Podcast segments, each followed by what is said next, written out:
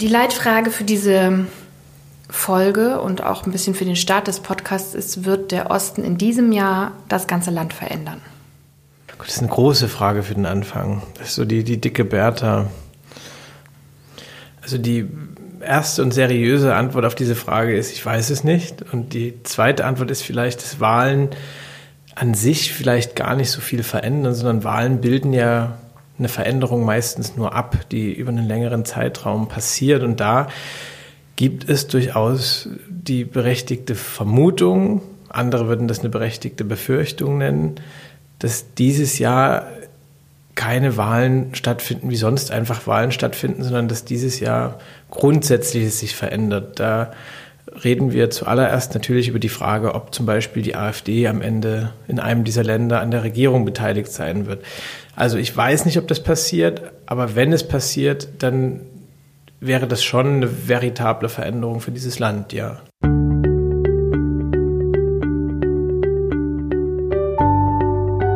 Das ist ein Podcast über Politik im Osten Deutschlands. Quasi eine Anleitung. Und ich bin Marie-Sophie Schiller. Ich bin selbst im Osten geboren, nur wenige Monate vor dem Fall der Mauer. Und ich will aufräumen mit ein paar Klischees und Wissenslücken rund um den Osten. Der Gast meiner ersten Folge ist der Journalist Cornelius Pollmer.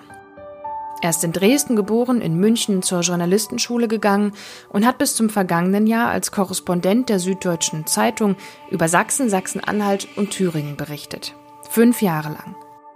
Er hat die Entwicklung von Pegida aus nächster Nähe beobachtet. Er hat über die schönen Seiten der Länder und über die aufblitzenden hässlichen und fremdenfeindlichen Seiten berichtet. Zuletzt ist er für sein neues Buch einen Sommer lang durch Brandenburg gewandert. Mit ihm spreche ich über das, was in diesem Jahr passiert. Im Osten sind Kommunalwahlen, auch die Europawahlen und vor allem drei Landtagswahlen im Herbst in Brandenburg, Sachsen und Thüringen. Ich habe in einem Artikel von Ihnen gelesen, ähm, Robert Quall, spricht man ihn so aus? Robert Quall. Quall ja. ähm, damaliger Chefdramaturg äh, am Schauspielhaus Dresden, hat zu Ihnen gesagt, ähm, der Horror ist nicht, dass, äh, also über Pegida, der Horror ist nicht, dass diese Menschen, diese 10.000 Menschen auf die Straße gehen, demonstrieren, sondern der Horror ist, dass sie in die Wahlkabinen gehen. Ähm, ist das das, was Sie meinen, dass die Veränderung vielleicht schon so stattgefunden hat und vor allem Sehen Sie das auch so, dass das ein Horror sein kann? Also, um, um Robert Kohl da gleich vor dem großen Wort Horror ein bisschen in Schutz zu nehmen, der hat sich, äh, wenn man den Kontext betrachtet, finde ich immer als ähm, natürlich pointierter, aber auch als ein differenzierter und kundiger äh, ähm, Beurteiler der, der Lage hervorgetan. Und ähm, die Frage, die hinter diesem Wort Horror steht, die ist ja durchaus interessant. Also, wer geht wählen? Und was wählen die Leute? Und wenn wir uns erinnern an 2014, an die letzte Landtagswahl, ich habe es jetzt nicht nachgeschaut, aber ich glaube, da waren wir in Sachsen bei einer Wahlbeteiligung von um die 50 Prozent. Und da kann man jetzt als äh, theoretischer äh, Betrachter der Demokratie mal sagen, das ist ein bisschen dünn.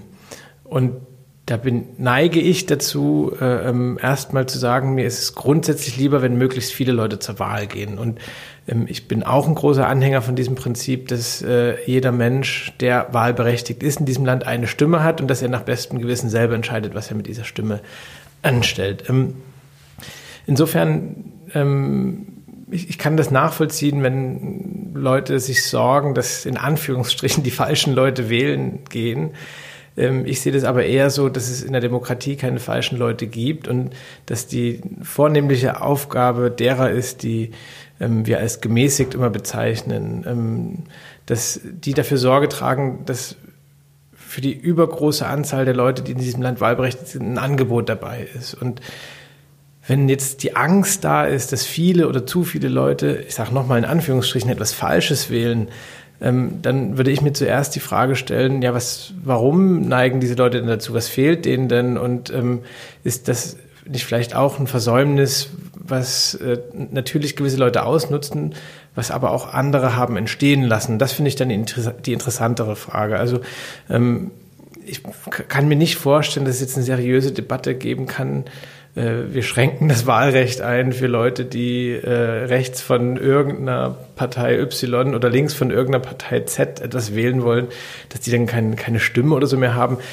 Das wäre natürlich Quatsch. Hm. Und ähm, wer hat da was Ihrer Meinung nach entstehen lassen? Naja, also wenn man jetzt mal Sachsen betrachtet, ist äh, ähm, ähm ganz viel falsch gelaufen in den letzten knapp 30 Jahren. Da können wir beginnen bei einer wirklich systematischen Verharmlosung von Rechtsradikalismus und auch äh, abgeschwächter rechter Tendenzen durch die CDU, die sich lange Zeit als Staatspartei geriert hat.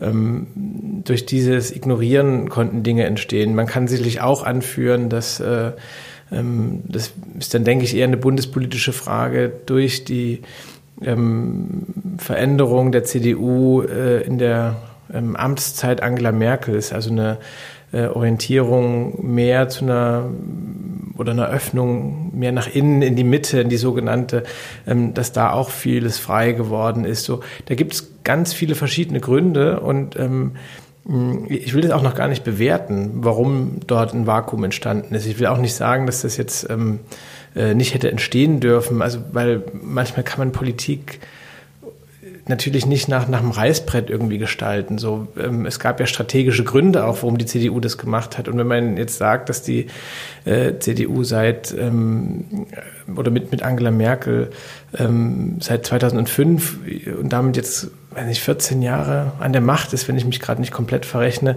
dann kann man irgendwie auch sagen, ja, die strategischen Gründe waren vielleicht auch, auch, auch richtig. Und ähm, insofern will ich das nicht bewerten, ich will es nur konstatieren, dass da rechts eine, eine Lücke aufgegangen ist und dass es mit der AfD eine Partei gibt, die trotz äh, großem Chaos und trotz äh, einer Durchsetzung auch mit rechtsradikalen Stand jetzt in der Lage ist, äh, ihren eigenen Laden unter großem Energieaufwand und wie gesagt auch unter viel Lautstärke so zusammenzuhalten, dass sie eine parlamentsrelevante Option innerhalb dieses rechten Spektrums sind. Das muss man einfach erstmal festhalten. Ich würde gerne ein bisschen sprechen über den Umgang der Parteien mit ähm, den Wählerinnen und Wählern in, im Osten Deutschlands. Da haben wir nach der Bundestagswahl zumindest in Sachsen eine Reaktion gehabt, dass äh, ein paar Monate später, aber immerhin im Dezember, ähm, der damalige Ministerpräsident Tillich zurückgetreten ist und äh, der neue Ministerpräsident Michael Kretschmer gesagt hat, er möchte einiges anders machen. Sie haben geschrieben in der Süddeutschen, der Ministerpräsident Kretschmer tourt durchs Land äh, und zwar so ausdauernd, dass man nicht sicher sein kann, ob das noch Bürgernähe ist oder schon Stalking ist dieses Touren, dieses mit Menschen reden, überall, wo man sie antrifft, bei jedem, in jeden, allen Dörfern auftreten und sich erklären, ist das das Rezept für den Osten? Jetzt kommt wieder so eine, so eine Wischiwaschi-Antwort, kommt drauf an.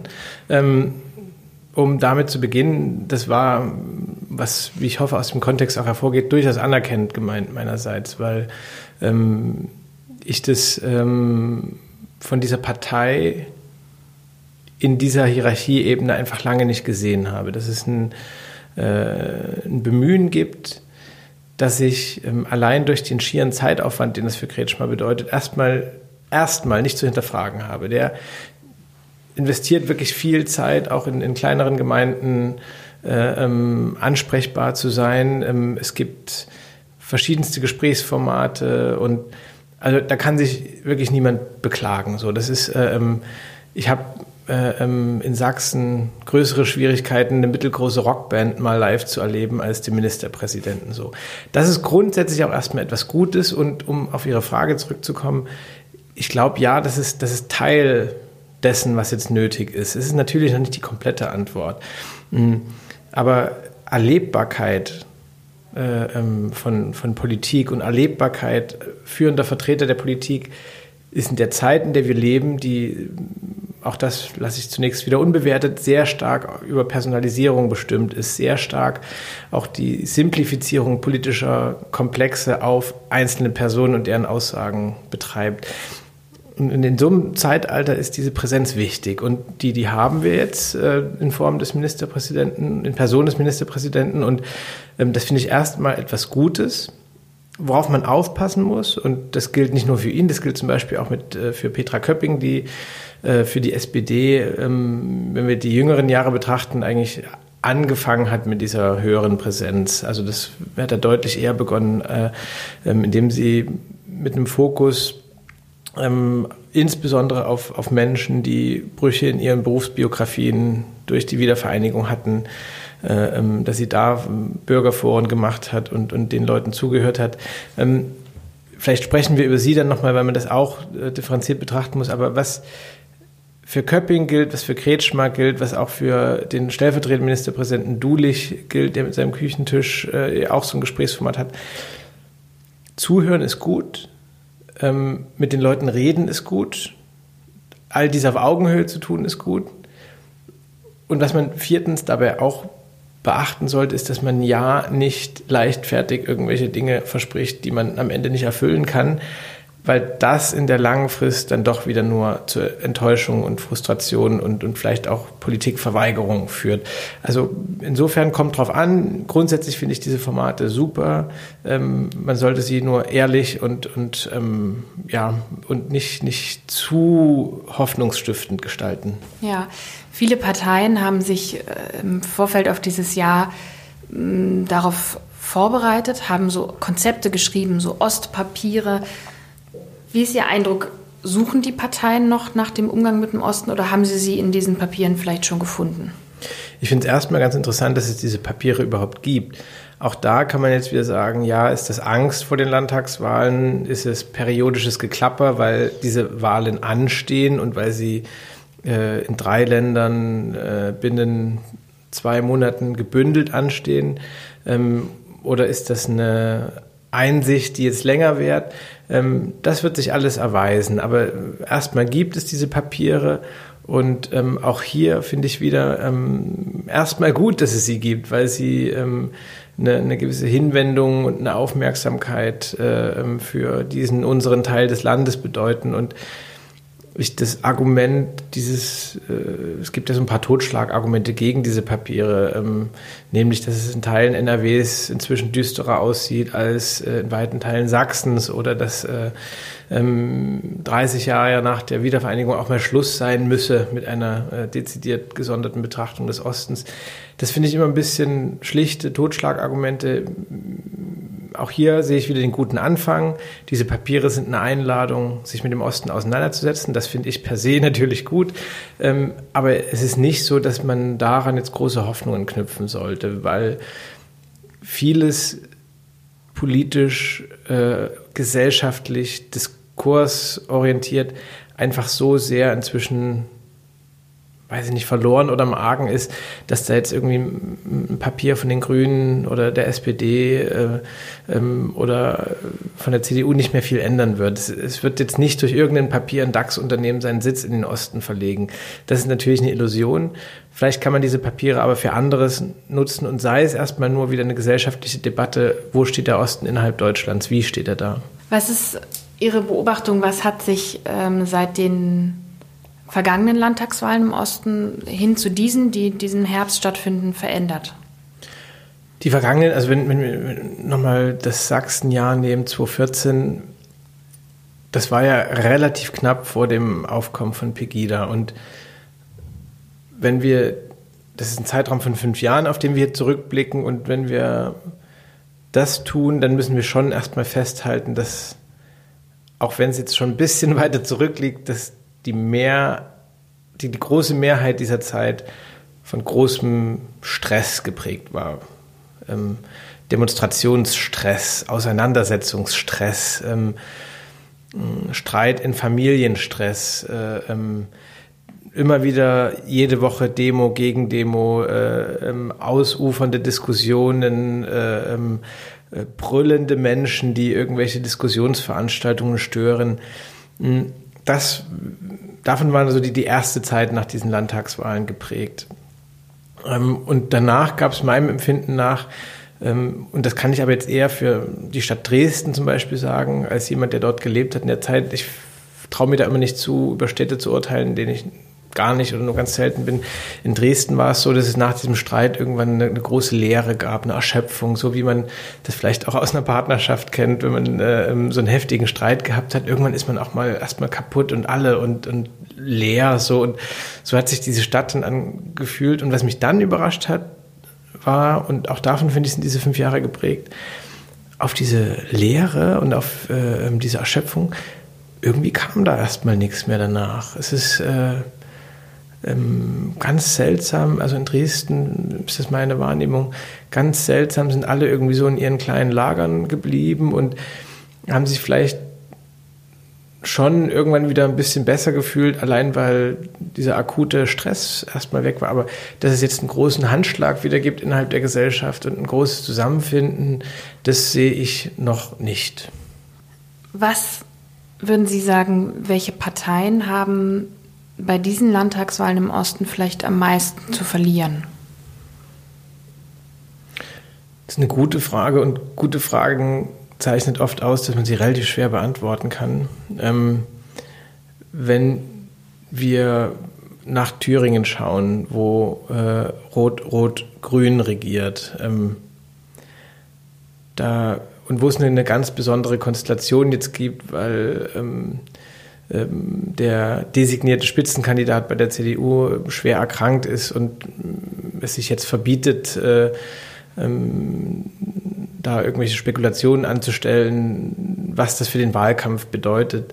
Ähm, das ist eine sehr eigene Konstellation. Ähm, ähm, wenn man nach Sachsen schaut, äh, fällt einem ganz, ganz sicher als erstes die CDU ein, die viel zu verlieren hat, ähm, äh, weil sich arithmetisch andeutet, dass es auch eine Konstellation geben könnte, in der für die CDU entweder nur mit der AfD eine Regierung möglich ist oder nur mit der Linken. Und das wäre eine Situation, wie es sie hier einfach seit 1990 nicht gegeben hat. Ähm, und in Brandenburg, was manchmal vielleicht ein bisschen fälschlicherweise noch unterm Radar läuft, äh, ist, sind die Aussichten der AfD jetzt nicht unbedingt schlechter als in Sachsen.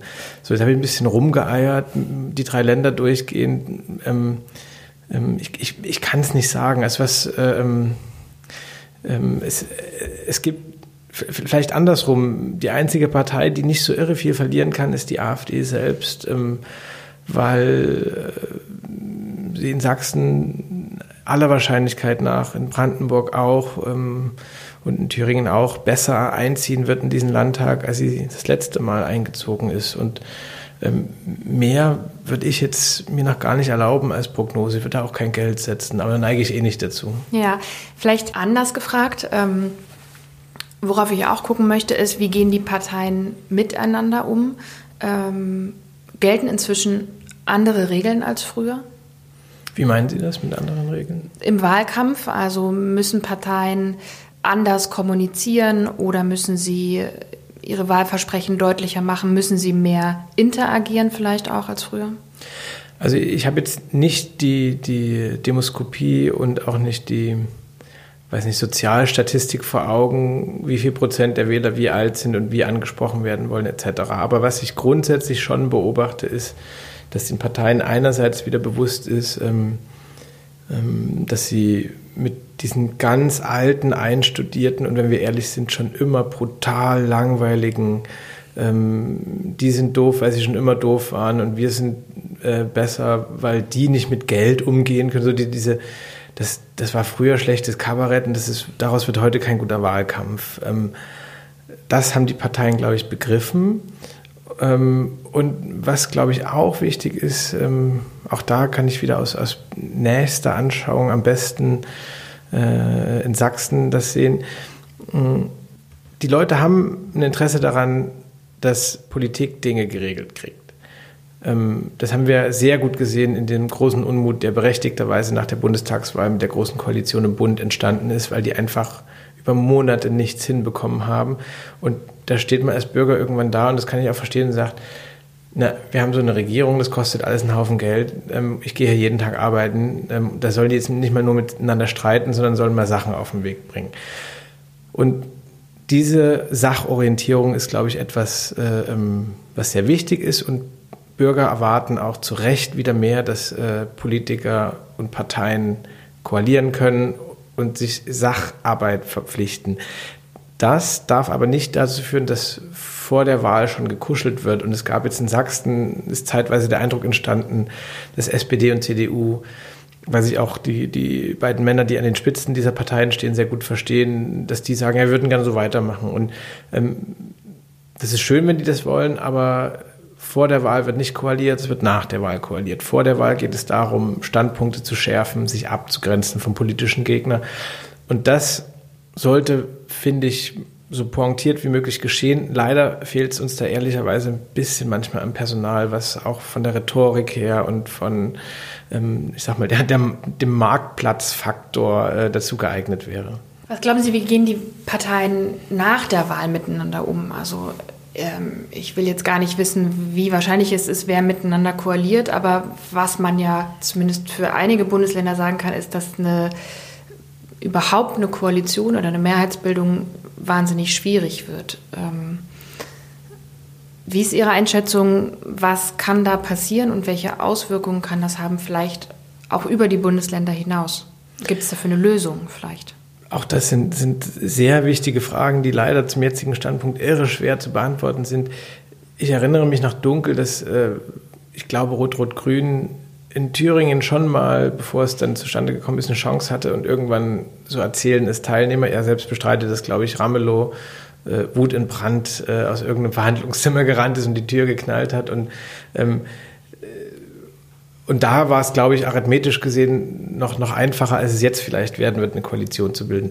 Ähm, ja, ich, ich, ich weiß es nicht. Ich glaube, dass ähm, äh, ähm, das etwas ist, äh, worüber man nicht nur jammern darf. Ähm, äh, die, die, die Wähler sind nicht dafür da, ähm, so solide Zweidrittelmehrheiten nach, nach alten Freundschaftsmustern irgendwie herzustellen.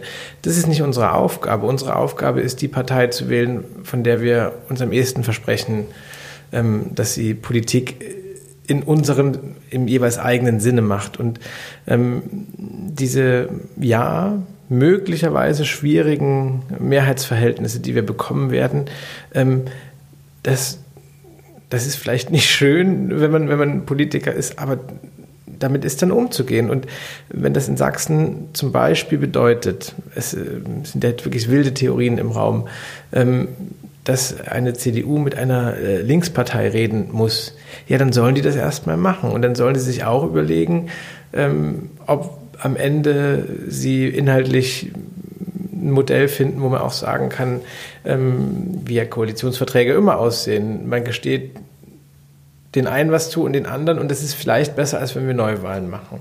Ähm, ich persönlich neige dazu zu sagen, ähm, ich konnte mit diesem ganzen Lagerdenken noch nie so viel anfangen. Ähm, ähm, ich neige dazu zu sagen, ähm, wenn das schwierig wird nach der Wahl, dann sollten alle mal die großen Politikfelder und die großen Aufgaben identifizieren, die auf Landesebene als nächstes anstehen und sollten äh, dann gucken, meinetwegen auch mit wechselnden Mehrheiten, mit äh, ähm, Tolerierungen, ähm, ja, mit, mit, mit neuen Ideen. Ich, und ich glaube, da gibt der Parlamentarismus genügend her, ähm, wie man in dieser Zeit trotzdem noch Politik machen kann.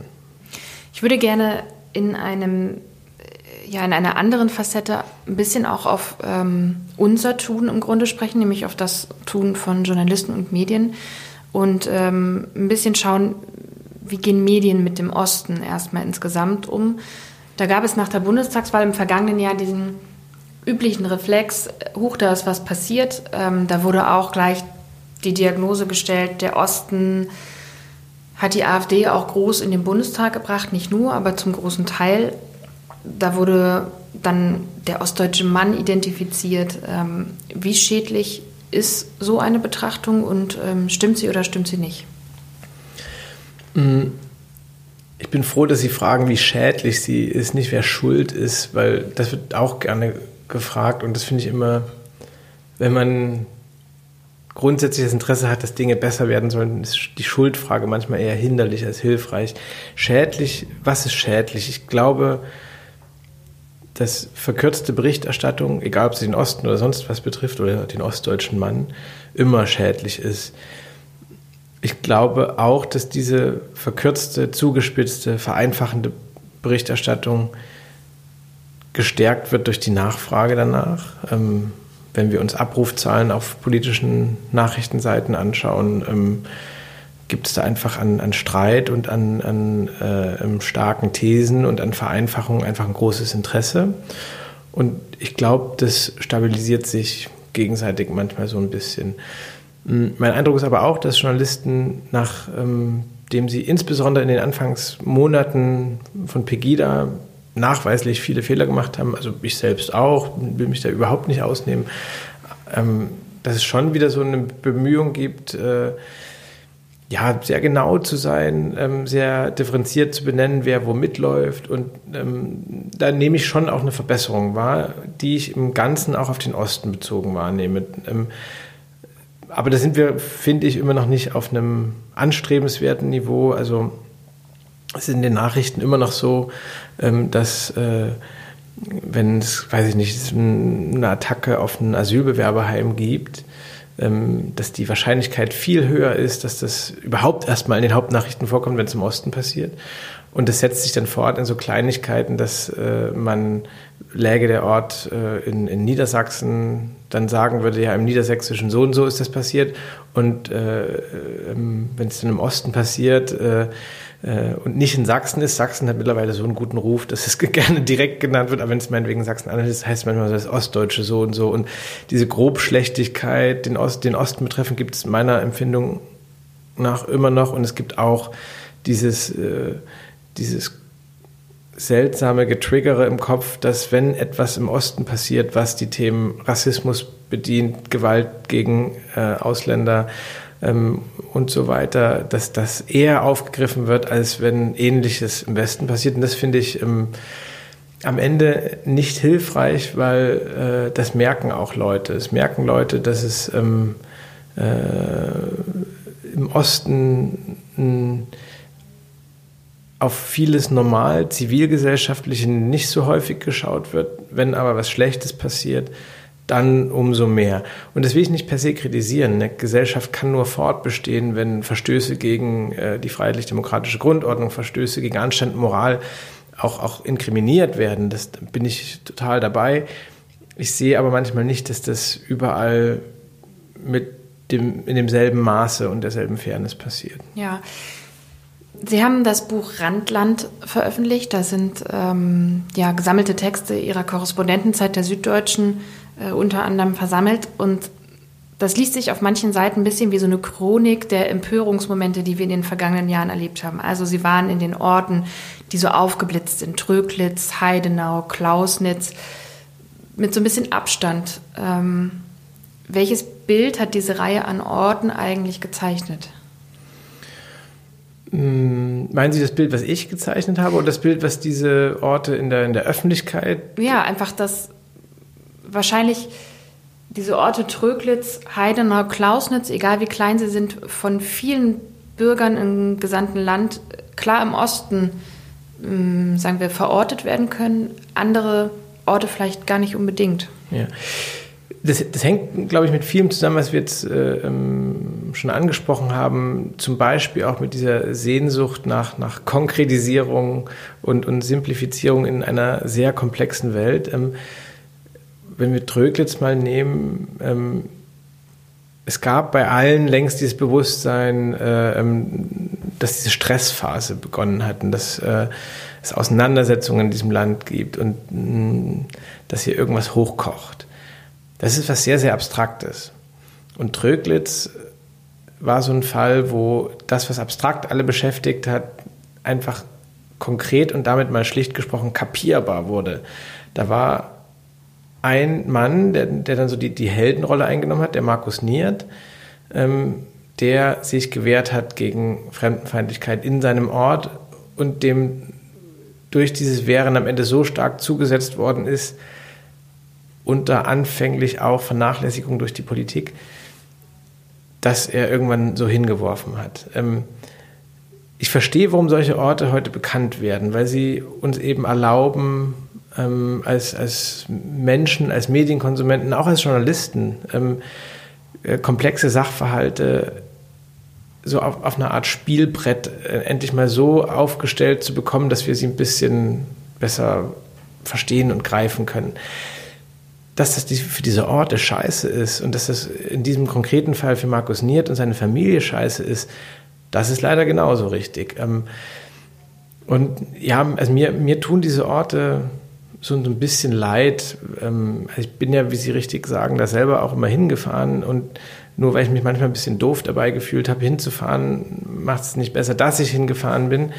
Aber ähm, ich habe in diesen Orten ein bisschen zu oft erlebt, dass durch diese brutale Aufmerksamkeit ähm, auch Leute verschreckt worden sind, die helfen wollten im, im, im Sinne der Zivilgesellschaft. Und dass äh, teilweise auch ähm, Kommunikation zwischen den Bürgern verunmöglicht worden ist. Und das hat schon bei mir zu der Frage geführt, äh, ähm, wo hört notwendiger Journalismus auf? Und Journalismus ist dafür da, Missstände, das kann ich nicht oft genug sagen, und auch äh, ähm, Feindlichkeit sichtbar zu machen. Und wo fängt er an, ähm, durch, weiß ich nicht, durch Lüsternheit oder auch durch äh, Rudelbildung ähm, äh, auch vor Ort Dinge kaputt zu machen? Und das ist eine Frage, die mich im Grunde bis heute beschäftigt und ähm, wenn ich im Heidenau nochmal nehme, der, der Bürgermeister dort Jürgen Opitz, ähm,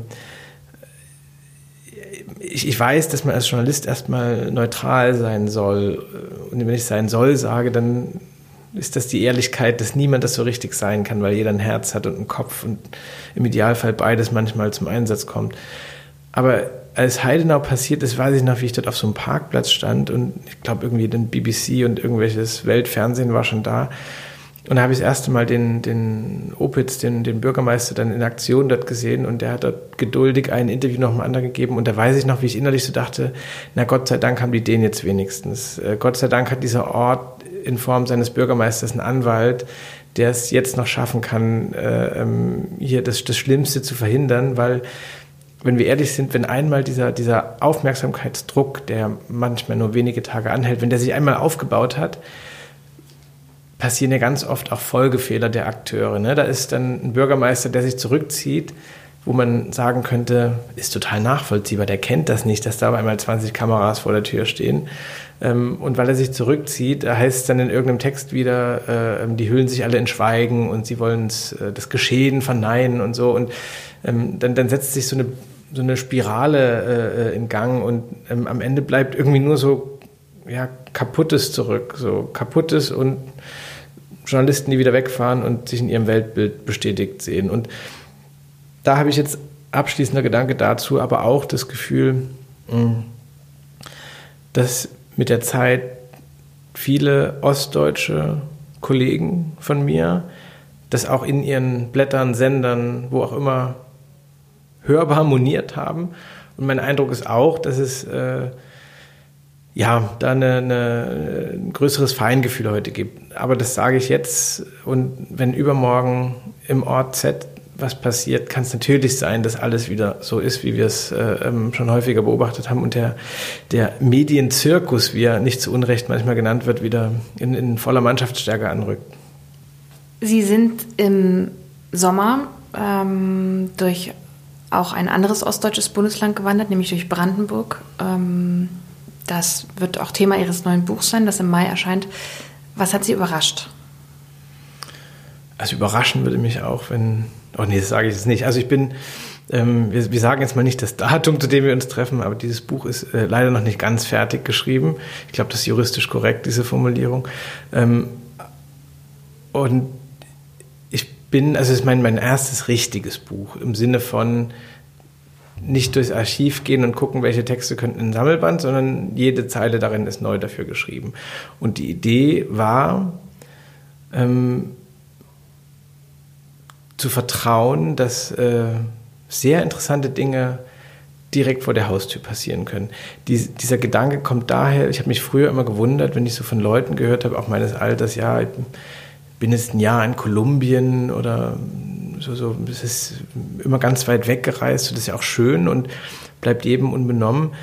Aber ich hatte dann so Leute, die, die kannten sich sehr, sehr gut in Kolumbien aus und wussten aber nicht, äh, ähm, wie die Hauptstädte der, der, der Bundesländer, äh, die dem eigenen angrenzen heißen. So, das, das hat mich immer so ein bisschen verwundert und ähm, ich habe schon immer eine große Faszination für das Abenteuer in, vor der Haustür gehabt und da glaube ich nach wie vor sehr fest daran. Und trotzdem hat mich dann überrascht, ähm, wie selbstverständlich dieses Abenteuer einfach passiert. Also ähm, ich habe wirklich nichts anderes gemacht, als mir einen Rucksack zu nehmen und loszulaufen und mir vorher keinen Plan zu machen.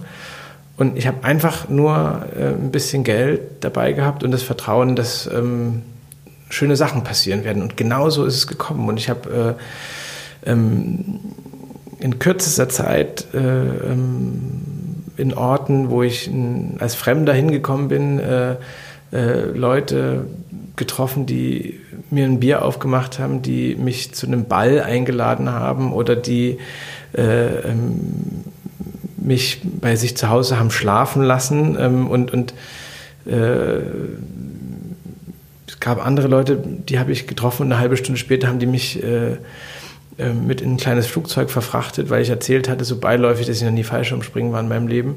Und dann war ich eine halbe Stunde, nachdem ich die kennengelernt hatte, auf einmal so in 4000 Metern Höhe ähm, über Brandenburg und stand dann vor der Frage, ob ich aus dem Flugzeug springe oder nicht. So und dass das alles genau so passiert, wie ich es bisher nur im Vertrauen vermutet hatte, das hat mich angenehm, aber dann doch überrascht.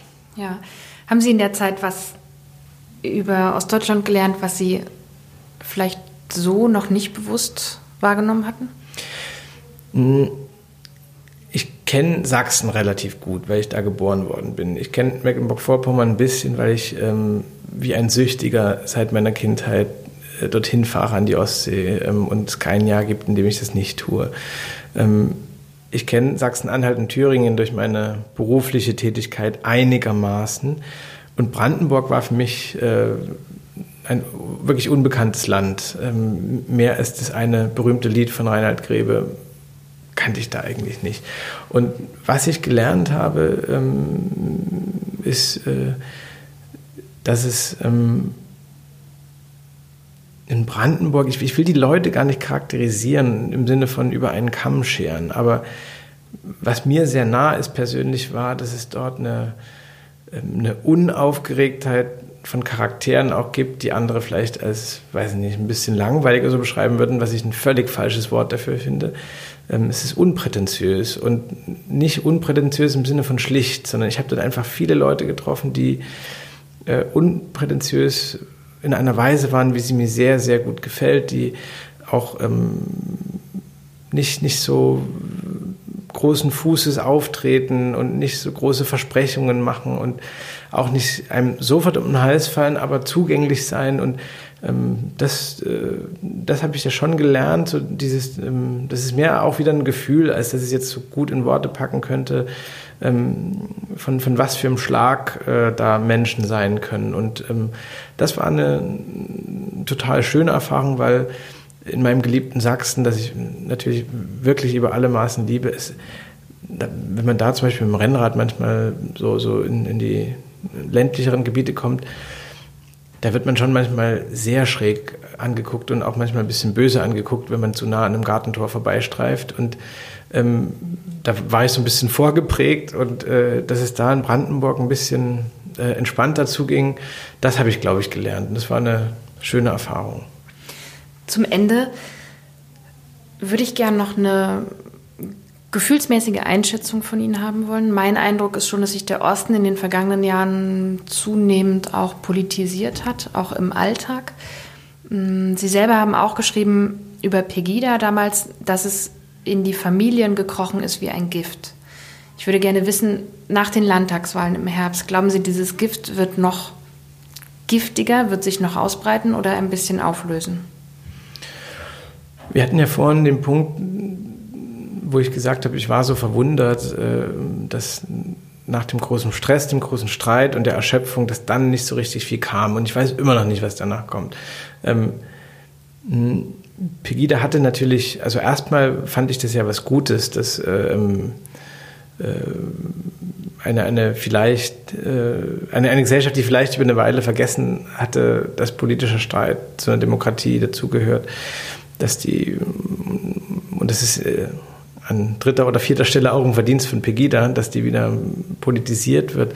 Und mit diesem Gift meinte ich damals, dass es, und das habe ich selber erlebt, und das ist auch im Freundeskreis viel erlebt, dass es so Familienfeiern gab, wo auch Kirchgemeinden, also wirklich alle möglichen äh, äh menschlichen Zusammenhänge, wo dann diese Lager entstanden sind und wo es offenbar auch eine große Unfähigkeit gab, mh, diese Meinungsverschiedenheiten, wer ist dafür, wer ist dagegen, auszutragen, auszuhalten und darüber sich nicht grundsätzlich voneinander zu entfernen. Jetzt ist die Frage, die Sie stellen, ja letztlich dann die Frage, sind wir da jetzt weiter? Kriegen wir das inzwischen hin, dass wir einander in, in Meinungsverschiedenheit aushalten und darüber nicht äh, ähm, äh, jeglichen Draht zueinander verlieren? Ein bisschen vielleicht, aber ich sehe da schon noch große, große äh, Reserven und ich glaube, dass ähm, es in den nächsten Jahren schon eine Aufgabe sein wird, äh, ähm, bis hin in die Familien oder in Nachbarschaften oder in Stadtteile ähm, Dialog zu organisieren. Dialog ist leider mittlerweile ein wahnsinnig abgenutztes Wort, weil alle jetzt irgendwie Dialog machen wollen, aber das ändert nichts daran, dass es den brauchen wird und dass äh, so wichtig offenbar Programmieren ist, um an der Zukunft der Gesellschaft teilzunehmen und so wichtig es ist, äh, die MINT-Fächer zu beherrschen. Ähm, so wichtig wird es, glaube ich, auch sein, ähm, kommunikationsfähig zu sein innerhalb der Gesellschaft, innerhalb der Familie, innerhalb der Nachbarschaften und so weiter. Und das ist eine Aufgabe, die endet nicht im Herbst dieses Jahres, sondern die wird uns noch viele Jahre begleiten. Dankeschön. Vielen Dank. Das war die erste Folge mit dem Journalisten und Autoren Cornelius Pollmer. Ihr könnt diesen Podcast weiterempfehlen oder auch bewerten. Und wenn ihr Themenvorschläge habt, was ihr über den Osten in Deutschland erfahren wollt, dann könnt ihr mir schreiben. Einfach in die Kommentare oder eine E-Mail an ost-anleitung.posteo.de.